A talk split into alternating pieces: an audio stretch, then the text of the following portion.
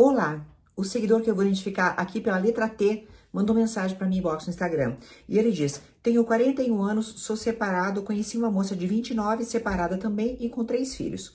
Assim que a conheci, me chamou muita atenção. Desde o início ela falava que não queria compromisso e não estava pronta. Insisti e depois de um tempo começamos a ficar. Eu sempre quis um relacionamento sério, porém ela não.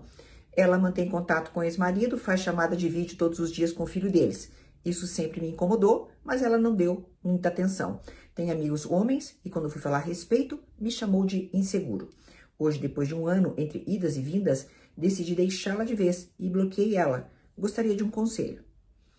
Bem, querido, você me mostra que vocês não estão na mesma página, né?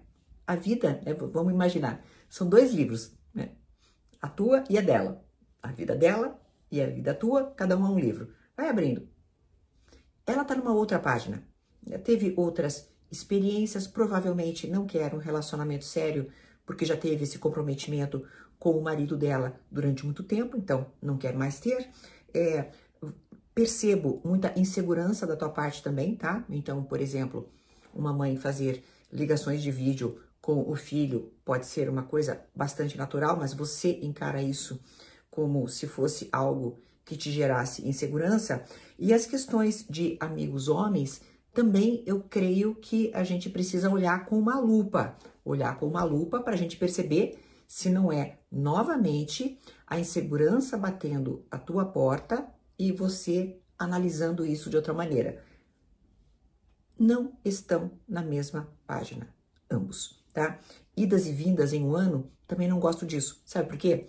Porque isso indica uma relação que não é nivelada. É uma relação assim que parece, sabe, um eletrocardiograma? Vai para cima. Ai, que legal, que ruim. Que legal, que ruim.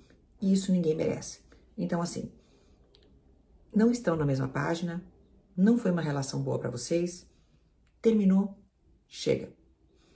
O fato de você mandar para mim mensagem indica que você tem uma tendênciazinha a desbloquear e começar tudo de novo.